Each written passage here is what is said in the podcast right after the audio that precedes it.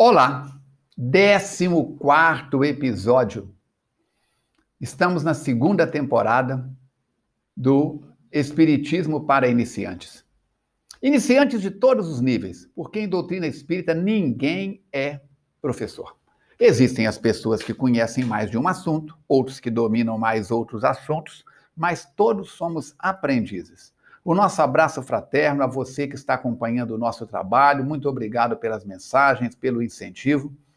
Lembramos que o SOS Preces está à sua disposição com o telefone 32 3236 1122, a radioevoluir.com 24 horas no ar, os grupos de estudos, entra no site da FEAC, feac.org, vê se tem algum grupo que você deseja participar, manda pelo WhatsApp nosso qual grupo que você quer, nós encaminhamos os seus dados, envia o seu país, a sua cidade, o seu estado, sua, seus dados, para que a gente possa encaminhar o coordenador do grupo do seu interesse e você possa participar de qualquer ponto do planeta Terra onde tenha internet. Lembramos você que porque estamos no 14º episódio, acompanha desde o primeiro para que você possa crescer junto com a gente. E se tiver qualquer interesse em participar, pode mandar a sua colaboração. Nós vamos então agora para perguntas que nos foram enviadas pelos internautas. No episódio passado, nesse de hoje, no próximo, nós estamos aqui com perguntas engasgadas sobre morte, desencarnação e o que, que acontece com os espíritos nestes episódios. Então vamos dar continuidade. Falcone, eu leio os livros espíritas ouço as palestras e ora fico em dúvida, ora acredito. O que, que eu devo fazer? O que você deve fazer? Uma palavra só: persevere. Persevere lendo, persevere estudando. Por quê? Cada vez que você estuda, escuta uma palestra, que você lê um livro, que você ouve uma mensagem, o seu banco de dados vai enriquecendo. Os seus neurônios vão criando neuroplasticidade. Quer saber o que é neuroplasticidade? Vai no capítulo 6 do livro Perda de Pessoas Amadas, estou explicando caminhos neuronais. Nossos entes queridos continuam vivos, dentro de suas possibilidades e recursos, continuam nos protegendo e amparando, amando-nos, envolvendo-nos em clima de ajuda. A morte não acaba com os relacionamentos de amizade, de amorosidade, de respeito. Se minha mãe desencarna, ela continua amando-me como filho, obviamente, à proporção em que ela se torna mais esclarecida e adaptada ao mundo espiritual, pouco a pouco ela vai adquirindo uma compreensão maior e mais ampla do amor, passando a ver as pessoas em volta como filhos. O amor soma, o amor multiplica, enquanto o ódio subtrai e divide. E os espíritos Joana de Ângeles Doutor Bezerra de Menezes dizem que o ódio é o amor que enlouqueceu. Por isso, vamos perseverar, estudando e conjugando o verbo amar. Aqui representa, ou o que representa, a existência corpórea para nós. Vamos lá. A existência corpórea é indispensável ao progresso humano. E dessa forma, nós vamos observar que a Terra é uma oficina sagrada e ninguém a menospreza sem conhecer o preço do terrível engano a que houver submetido o próprio coração. A experiência de André Luiz, por exemplo, diz bem alto que não basta a criatura apegar-se à existência humana, mas precisa saber e aproveitá-la dignamente. Isso está no prefácio de Nosso Lar. Falcone, como que, já que você citou André Luiz, como que André Luiz conceitou a vida e a morte? Na página 13 e 14 do meu exemplar aqui, André Luiz coloca o seguinte: a vida não cessa, a vida é fonte eterna e a morte é o jogo escuro das ilusões, a permutar a roupagem física.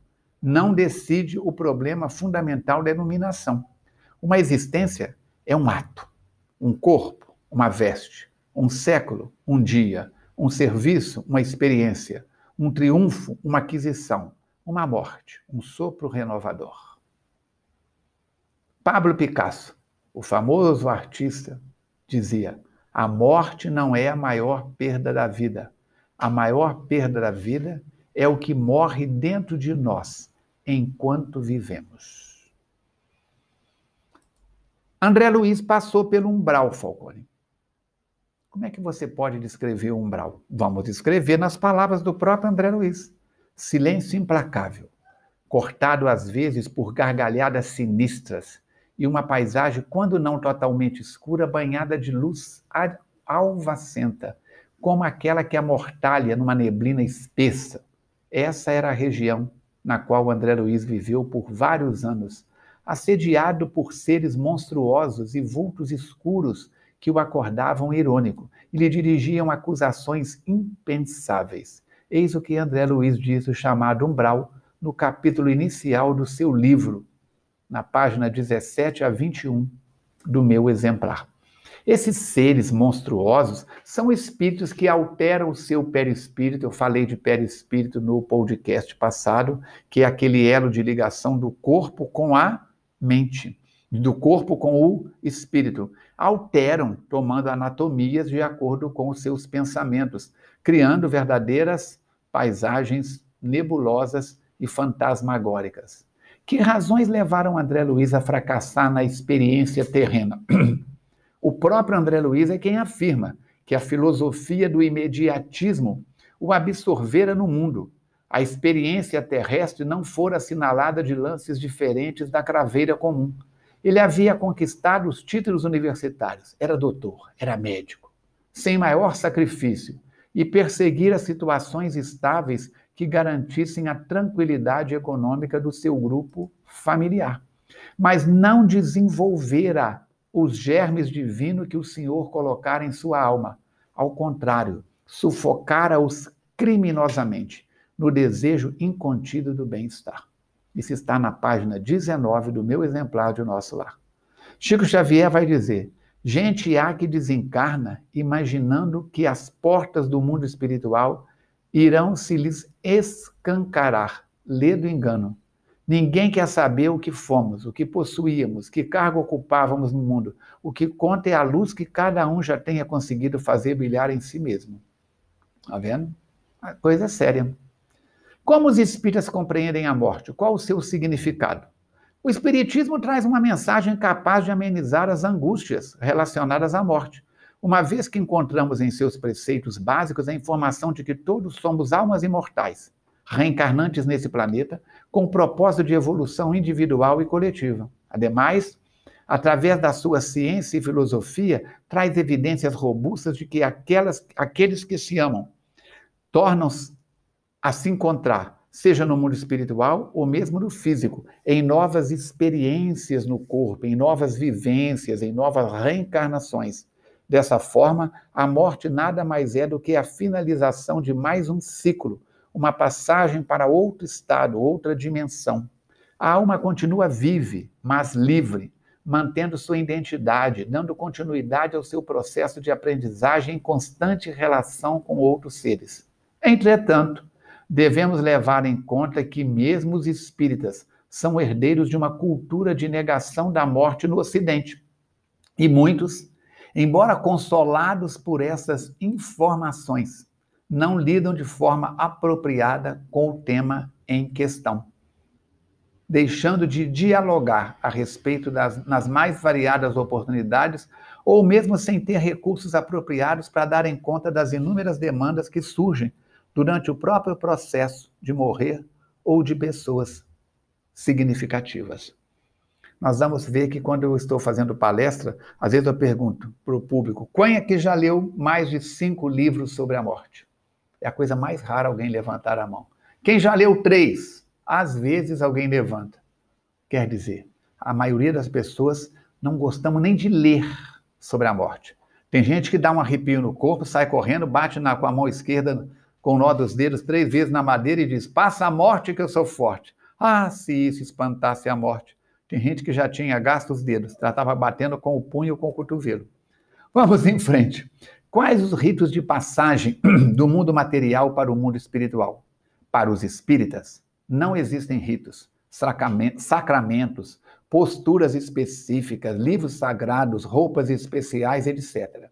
Acreditamos que estes instrumentos não são necessários, mas sim a prece feita com coração, concentrada e amorosa. Entretanto, Os velórios são realizados tanto para acolhimento dos amigos e parentes, mas também e principalmente para que a alma que está desencarnando possa receber as homenagens, sejam elas através de palavras ou em forma de pensamentos e orações.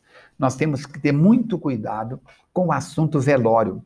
Um escritor aqui de Juiz de Fora, já desencarnado, nosso companheiro Demétrios, que foi diretor do Instituto Maria, uma casa para meninas aqui em Juiz de Fora, ele, aqui na rua São Mateus, ele tem um livro muito interessante chamado Velório. Vale a pena. Se você quiser adquirir o livro, digita aí Instituto Maria Juiz de Fora. Tem o telefone. Você pede que eles enviam para você. É muito sério a situação dos velórios. Tem gente que faz dos velórios uma série de comentários, assuntos totalmente inconvenientes. Falcone, qual a visão do Espiritismo sobre o mundo espiritual? O mundo espiritual, para nós espíritas, vibra em outra dimensão, mais etérea, portanto não perceptível ao olho comum. Os espíritos que deixam a Terra partem para este outra dimensão, esse outro lugar, passando a atuar nele. Embora o Livro dos Espíritos, que é a obra básica da doutrina espírita, não trate especificamente sobre detalhes do mundo espiritual, é através das obras psicografadas por médium do mundo todo, mas principalmente por brasileiros, uma vez que o Espiritismo foi amplamente difundido em nosso país, que podemos observar as muitas nuances desta dimensão, deste lugar, deste plano em torno do planeta Terra.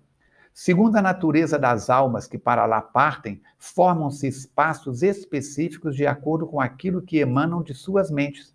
Lemos descrições de cidades inteiras, colônias organizadas tanto para acolhimento e realização do bem, mas também algumas áreas, algumas regiões, outras de baixa vibração, onde as inteligências reúnem-se por suas más tendências. O assunto é sério. Além desses lugares, são narrados outros como umbral, local onde os desencarnados ficam por determinado tempo a fim de dissiparem os restos do fluido vital que trazem da última encarnação. Mas nada de céu, de inferno, de purgatório, segundo a teologia da Igreja Romana, da Igreja Católica Apostólica Romana, sem nenhuma crítica a estes conceitos da teologia. Nós temos uma visão diferenciada. Cada um acorda no mundo espiritual, na frequência, na vibração, no campo energético de pensamentos, sentimentos e comportamentos que viveu na Terra, que viveu na última encarnação. Quando perguntam a Jesus onde está o reino de Deus, ele responde: dentro de vós. Quando nós estamos numa outra frequência que não é o reino de Deus, estamos ausentes. E essa situação, pelo ódio, mágoa, rancor, ressentimento, vícios morais, vícios físicos e etc., gera aquilo que é chamado estado infernal, ok? Então, é essa situação. Tem muitas perguntas, muitas perguntas, e nós vamos continuar no próximo episódio falando sobre isso. Lembre-se que esse canal de podcast é seu. Comentários, sugestões, dúvidas, perguntas, envie por WhatsApp, apenas o WhatsApp para o número 329 8489 9106. Deixe seu país, cidade, estado, de onde você está falando e nós responderemos agrupando perguntas de acordo com os temas e levando este assunto à frente. Se você quiser participar das atividades da FEAC, tem o SOS Preces, que está na descrição do vídeo de hoje, tem a Rádio Evoluir, tem os grupos de estudos. A FEAC está de portas abertas para recebê-lo presencialmente ou online com todo carinho. Lembre-se de participar, de compartilhar, de espalhar esse, esse trabalho nosso é, não apenas aqui no Spotify, mas também na Rádio Evoluir e no site da FEAC, para que o maior número de pessoas possa se beneficiar. Você pode também acompanhar as nossas atividades pelo facebook.com/falcone Espiritismo. Até nosso próximo encontro, se Deus quiser e Ele quer.